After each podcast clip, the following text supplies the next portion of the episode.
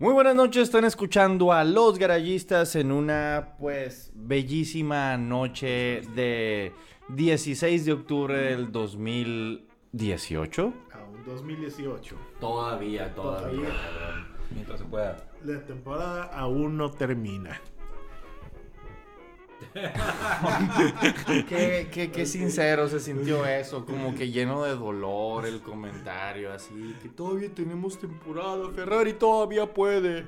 Con fe todo se puede, güey. La, la fe se pierde al final. güey. Todavía se puede, todavía se puede. Todavía falta Austin, México, Brasil y Abu Dhabi. Si tuviera fe como un granito de mostaza. Acompañándome está, pues, triste. Noche para el Fido. Pues está el Fido. ¿Qué tal? Bienvenidos una vez más. Y también aquí en la mesa donde estamos viendo el partido de béisbol, tenemos a Oscar el Whistle Carrizosa. Muchas gracias, mi Fido. Este, pero me, porque estamos viendo aquí ya esta guerra y ya lleva 18 pichadas este güey. Y, a ver, cabrón. Hijo, le tiró, le tiró pura basura, güey. Bueno, lo siento, güey. Aquí vamos de vuelta con, con el señor T, Marco Tulio Valencia.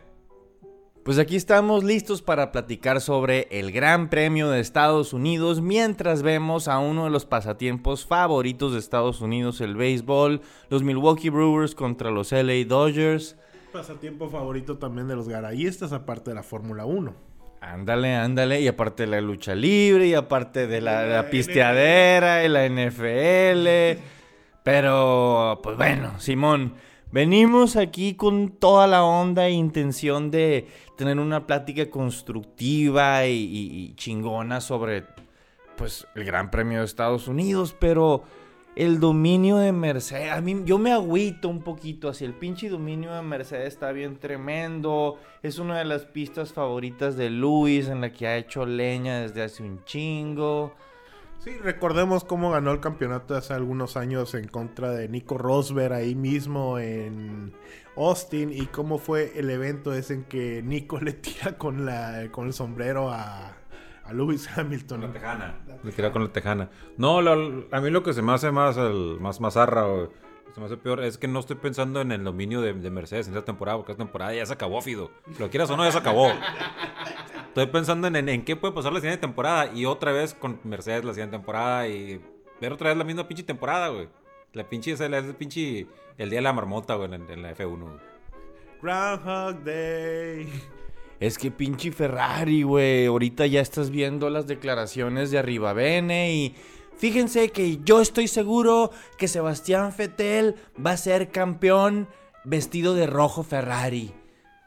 Obviamente esta temporada no, pero él está seguro que eso eventualmente va a pasar.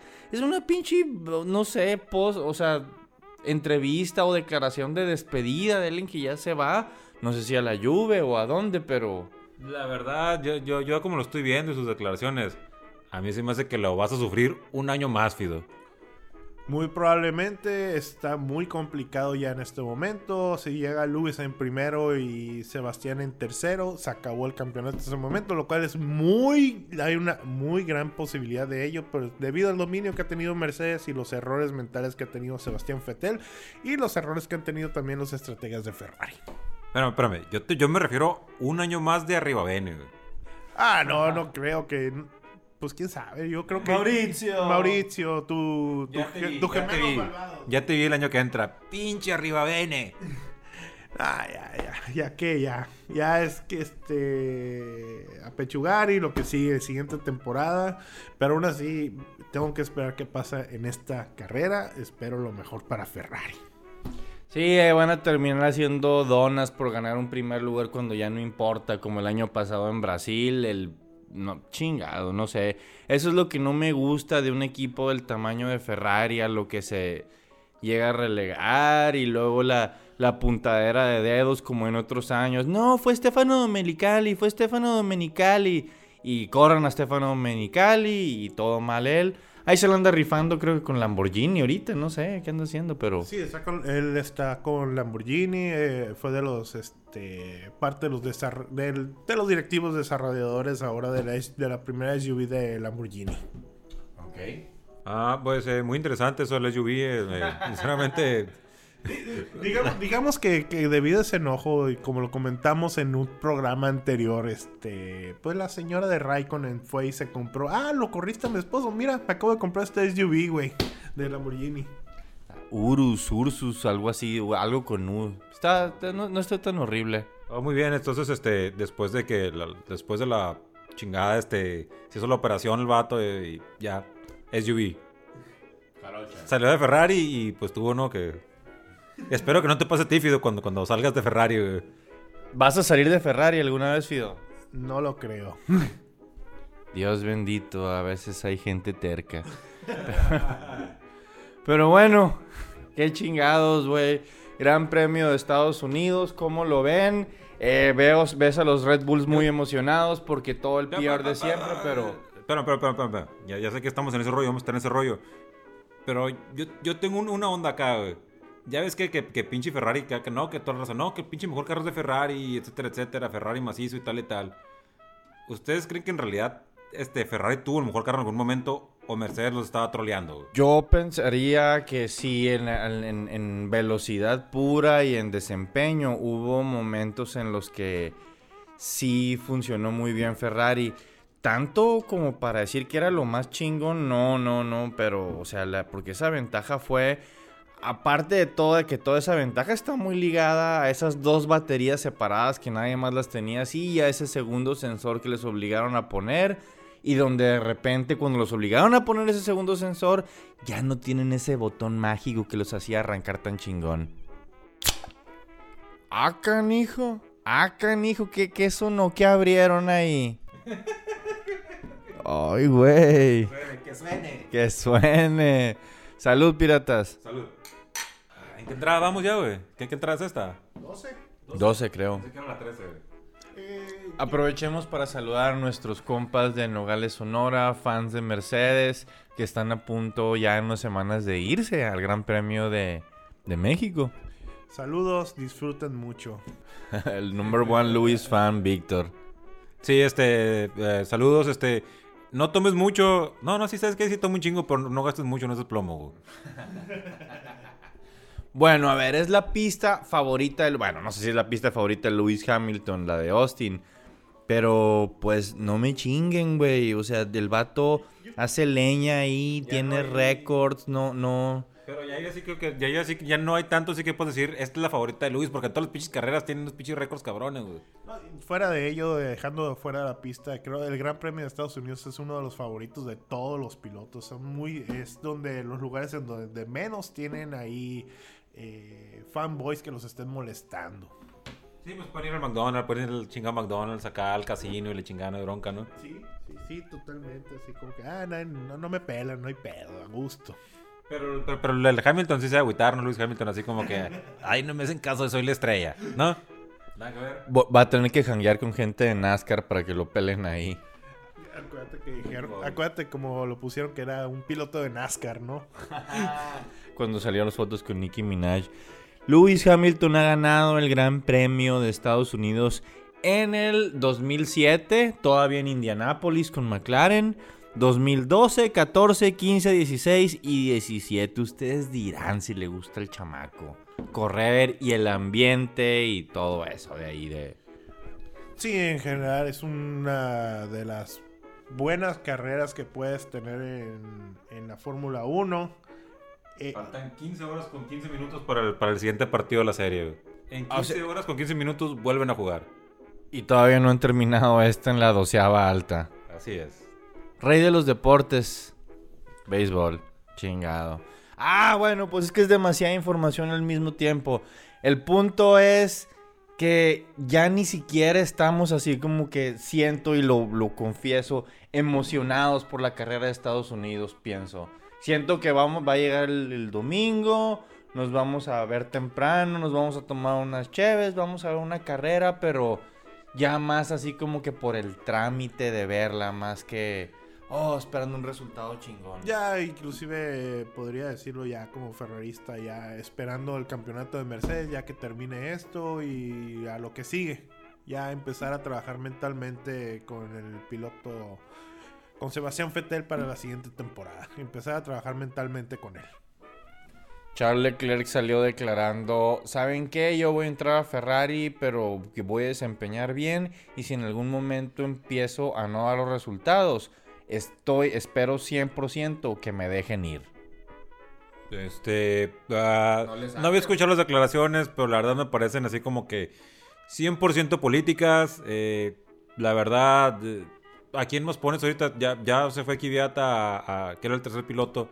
Está ahora con Toro Rosso. No sé quién irá a ser, irá a ser el tercer piloto ahora en Ferrari. güey. Al- algún otro joven que traigan por ahí de la Academia Ferrari. más Porque seguro. Giovinazzi ya se fue también. a- Sí, Sí, yo, yo mencioné a Giovinazzi, pero no sabía que, que ya no estaba con ellos. Sí, no, ya se fue Giovinazzi ya. Está bien y es- está bien, o sea, los, los subieron al, al segundo Sauber, ¿no? Sí, al Sauber. Y el, como tercer piloto va a quedarse de Marcus Ericsson, nomás cobrando el cheque.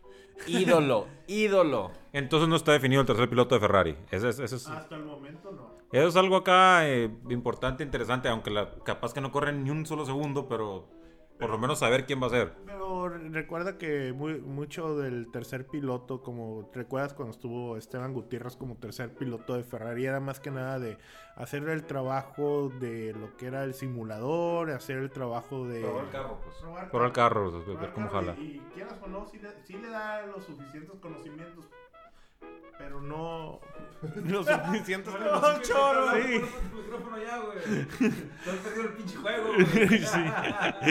Perdón, perdón. No te preocupes, este, le da los suficientes conocimientos al ser el tercer piloto, pero no lo mismo al estar corriendo continuamente, ¿no? Que ahora, debido a que las restricciones de pruebas, pues no, no lo pueden hacer. Y Esteban es el segundo, el tercer piloto de Mercedes ahorita. Él es el tercer piloto de Mercedes, este, yo creo que Esteban, su carrera va a ser así ya de aquí en adelante, ser tercer piloto, el piloto de prueba, el piloto de estar, este, eh, poniendo a punto los carros para los siguientes pilotos que son los titulares. Pero es- e- e- en esa parte de, poner a punto el, vehículo para, para los demás pilotos, eh, ¿tú crees que le permitan poner la estampa de la Virgen todavía en- en- dentro de la monoplaza, así como lo usa él? México siempre fiel. Yo lo más seguro es que sí, una estampita ahí, ¿por qué no?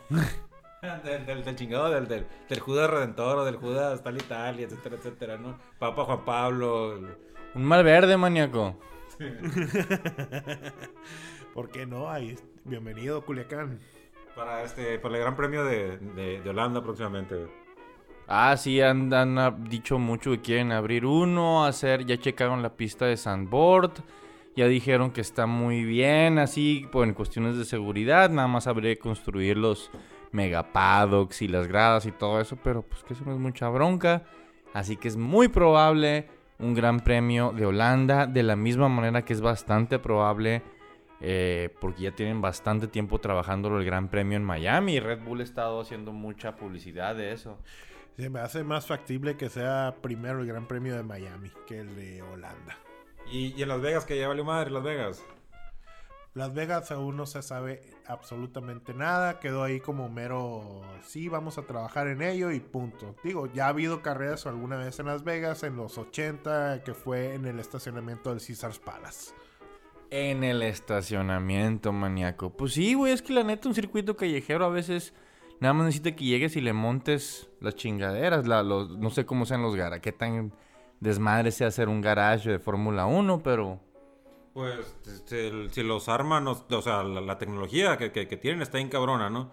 Pero si los arman de, de la forma en que arman y desarman los, los, monoplazas, que le, quitan la nariz, le ponen la nariz, le quitan la aeron- lo arman, lo, lo desarman en un momento, no creo que sea tan tanto trabajo el- el que hacen en ese punto. Sí, la neta, o sea, pensar, viéndolo de una manera, el, gran premio más cercano que ha habido aquí Hermosillo, el de Phoenix, que está a seis horas, era pues en la calle Washington y Jefferson, que son dos rectas, así que...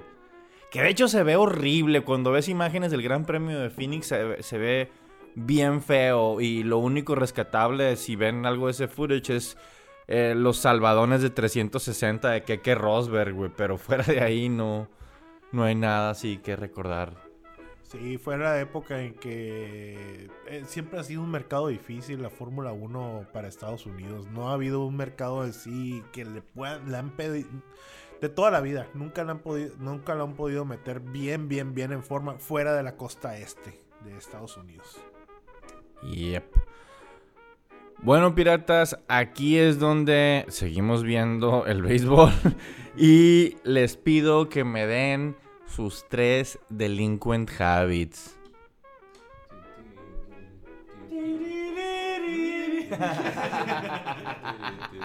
Número uno, Clayton Kershaw. Clayton Kershaw. Clayton Kershaw es el, el delincuente habitual. no, este, yo la neta ya no sé ni qué chingados esperar. Creo que no la tenía nada en, en, lo que es la temporada y creo que tampoco le va a tener en lo que queda. Así que, déjame, déjame ver cómo lo sacan. Fuera en primera. Bueno, este, vamos a poner en primer lugar a Hamilton, porque lo más seguro es que vuelva a ganar Hamilton.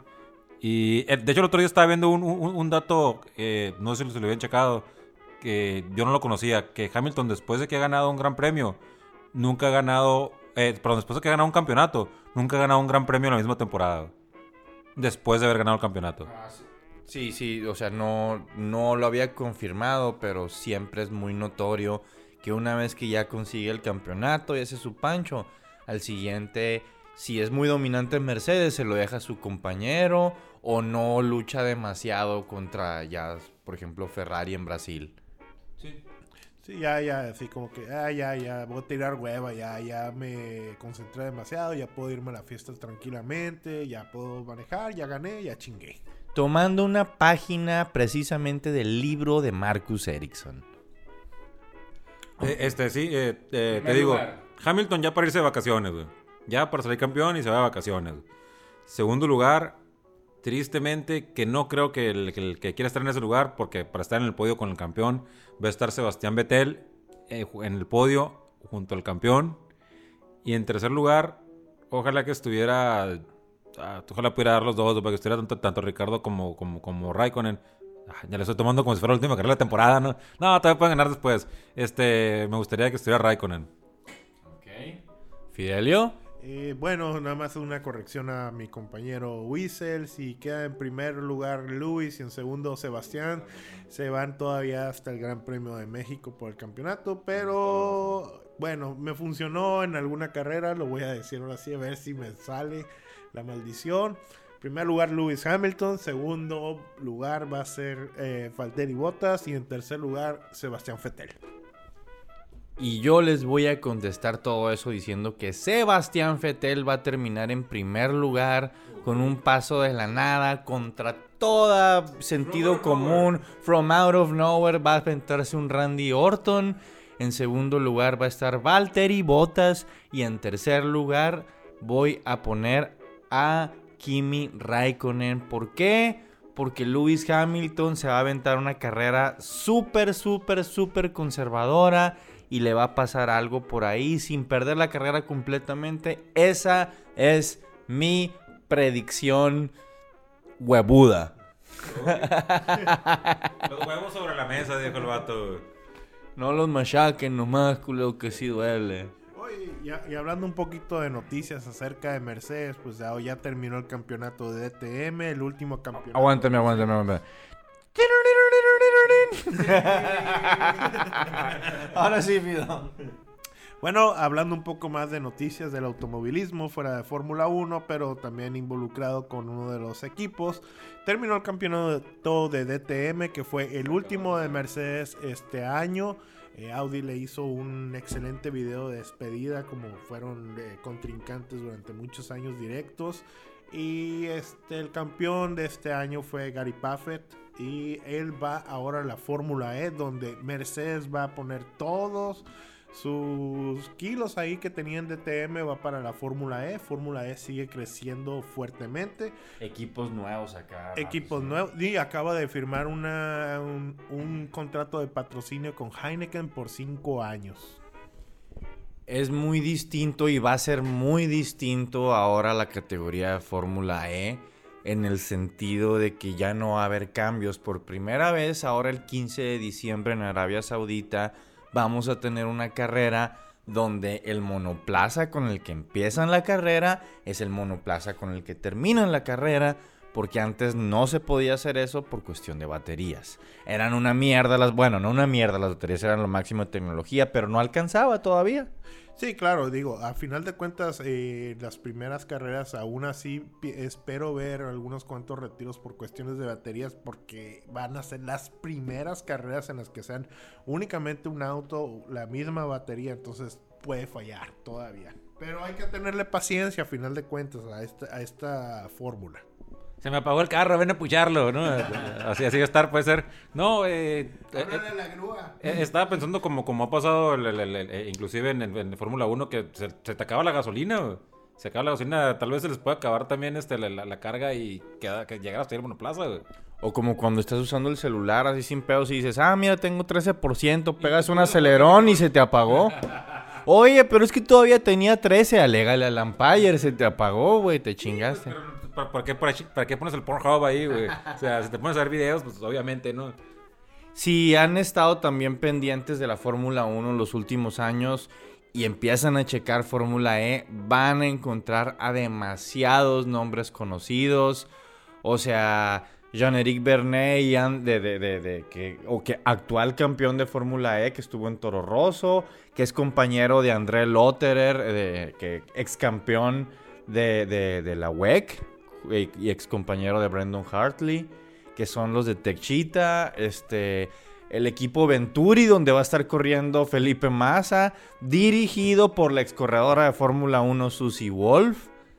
O sea, Nick Heifeld todavía anda trabajando en algo ahí, no sé si todavía como piloto, como tercer piloto de algún equipo, pero ya más... ¿Dónde por ahí todavía Bruno Senna?